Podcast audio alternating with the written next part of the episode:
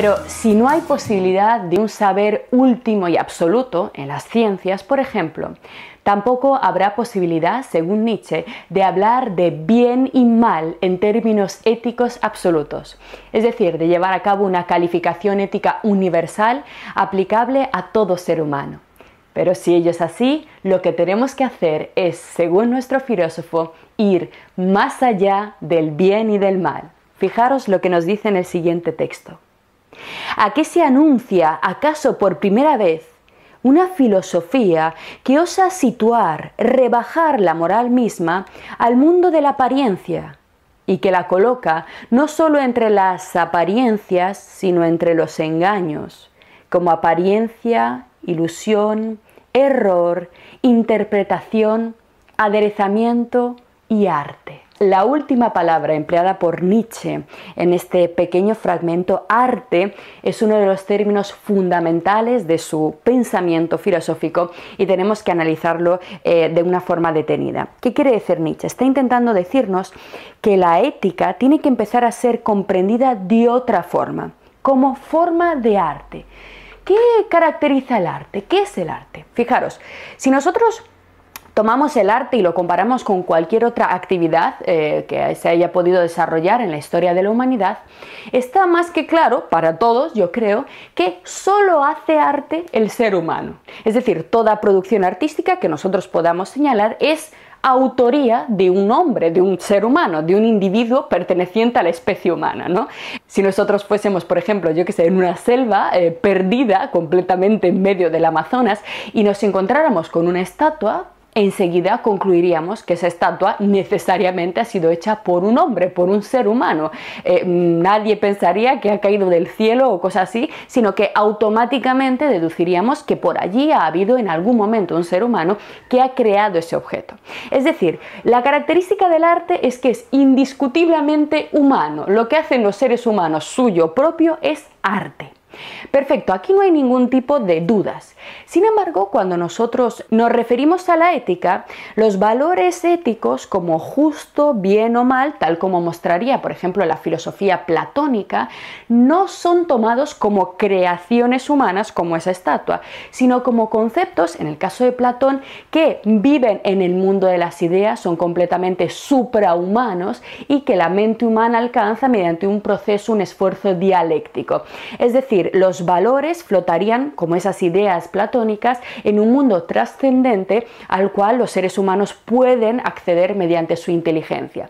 Es decir, las definiciones universales no serían humanas. Lo que propone Nietzsche es que Convirtamos a la ética o comprendamos que el adecuado entendimiento de la ética consiste en entender que al igual que cambian los movimientos y los gustos artísticos, ¿de acuerdo? Nosotros no tenemos ninguna duda de que en la creación del arte el ser humano es completamente libre, que nada lo determina, sino que las corrientes artísticas han cambiado, siempre vinculadas a su contexto histórico, pues que comprendamos que la ética es también una obra de arte, es decir, una obra del arte humano, del artificio humano, y en este sentido es tan artificial y tan artística como pueda serlo la Venus de Milo o un puente tendido eh, sobre un río. Esta visión de la ética, sin embargo, lejos de ofrecernos una visión negativa de la misma, porque algunos dirían, esto nos llevaría completamente al caos. Si los conceptos morales cambian tanto como los gustos artísticos o musicales, eso quiere decir que no hay nada que estabilice. Lo que nos dice Nietzsche es que, lejos de que sea una visión negativa de la ética, esta concepción es la única que garantiza la libertad. ¿Por qué? Porque la fuente, como bien sabemos, de toda creación artística es la imaginación.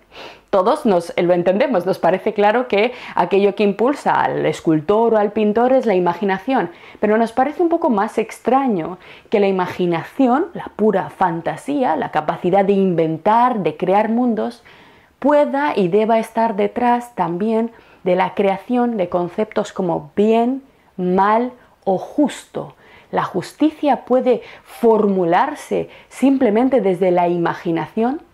¿Cuál es la ventaja, según Nietzsche, de concebir la ética así, como cambiante, como artística y como fruto de la imaginación? Fijaros, cuando nosotros usamos no la razón estabilizadora, sino la imaginación, podemos pensar mundos, formas de estar en el mundo, formas de relacionarse entre los seres humanos que jamás han existido, que nunca se han dado en la historia, pero que podemos traer al mundo, que podemos traer aquí y llevar a los hechos.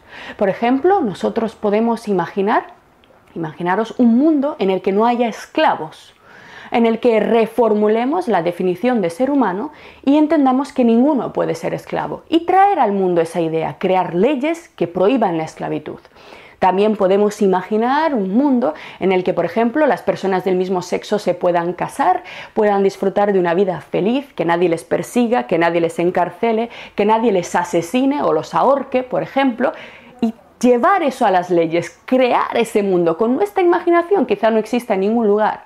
O también podemos imaginar un mundo en el que la mujer, algo que no ha ocurrido, yo creo que la historia de la humanidad hasta ahora, no sea simplemente un objeto, un útero, una cosa para cuidar, para hacer familia, sino un ser humano independiente. Y por tanto, recordáis lo que veíamos en Nietzsche, las ideas no valen si no se llevan con valor a los hechos.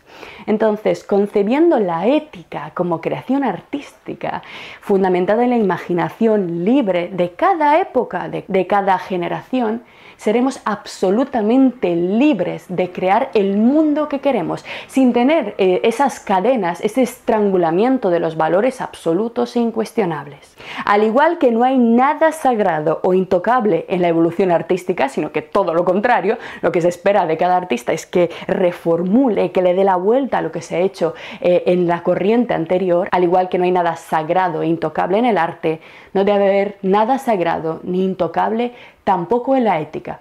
¿O qué es lo que queremos? se pregunta Nietzsche.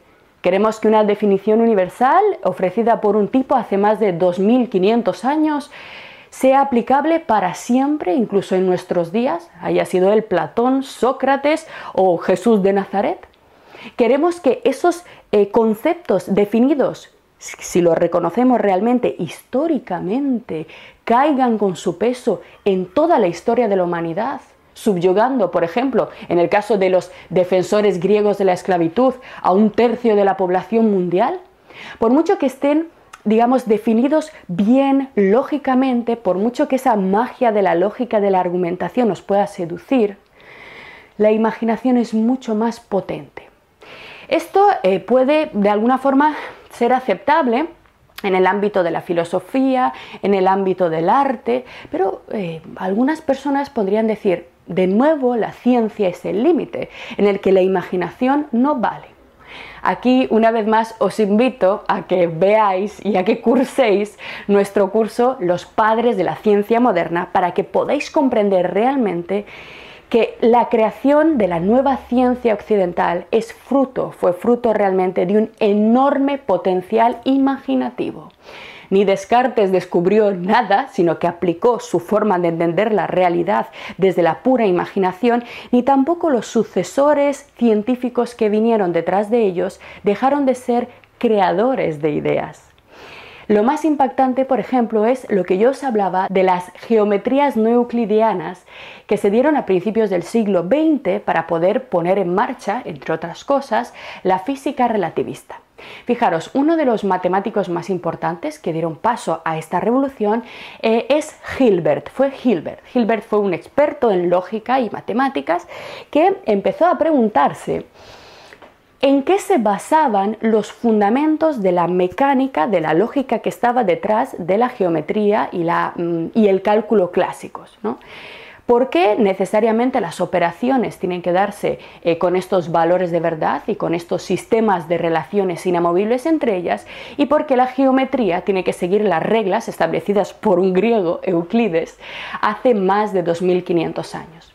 Hilbert simplemente revolucionó las matemáticas diciendo, ¿y si simplemente, como juego, como pura imaginación, yo cambio las reglas de relación entre los términos?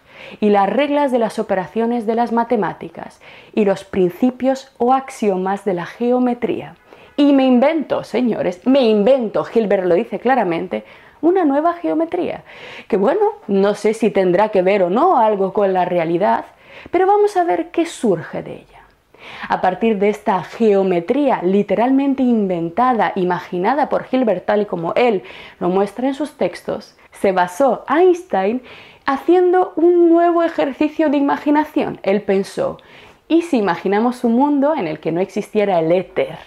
A partir de allí, él propuso su teoría eh, especial de la relatividad, su primera formulación, en la que simplemente, sin tener ninguna demostración, Einstein prueba inventa, crea una posibilidad en un mundo en el que esa sustancia llamada éter, como vemos en nuestros cursos de ciencia, no existe.